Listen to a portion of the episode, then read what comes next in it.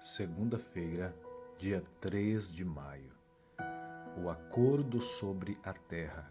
A promessa de que uma terra seria concedida ao povo de Deus, Israel, foi primariamente dada a Abraão e depois repetida a Isaque e a Jacó.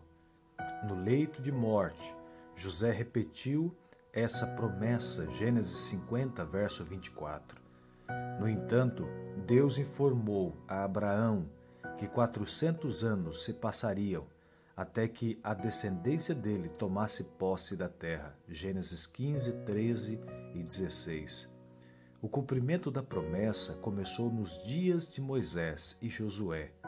Moisés repetiu a ordem divina: Eis aqui a terra que eu pus diante de vocês.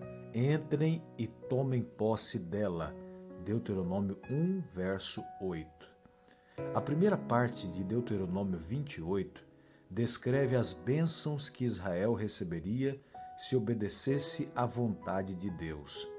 A outra parte do capítulo trata das maldições que lhe sucederiam caso não a cumprisse. Essas maldições eram em grande parte, mas não completamente, ocasionadas simplesmente dando espaço para que o pecado desenvolvesse os seus resultados prejudiciais. Quem semeia para a sua própria carne, da carne colherá corrupção. Diz Gálatas 6, verso 8. Como a água que deixada por conta própria não deixa de correr até achar o seu nível, como um relógio que deixado por si mesmo não deixará de funcionar até que se esgote completamente como uma árvore que, deixada a crescer, não deixa de produzir seu fruto apropriado.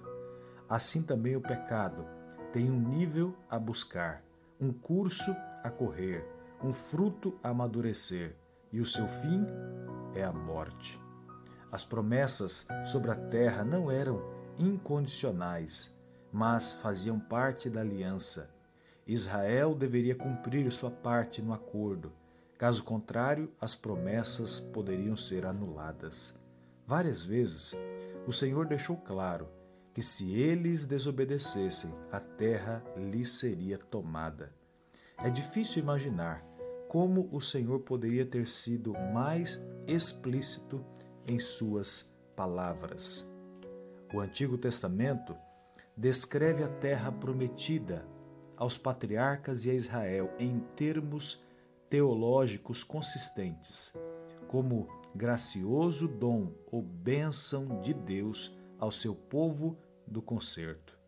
Consequentemente, Israel não pôde reivindicar uma relação imediata com sua terra, não pôde tê-la à sua disposição de maneira autônoma, nem venerá-la como possessão absoluta.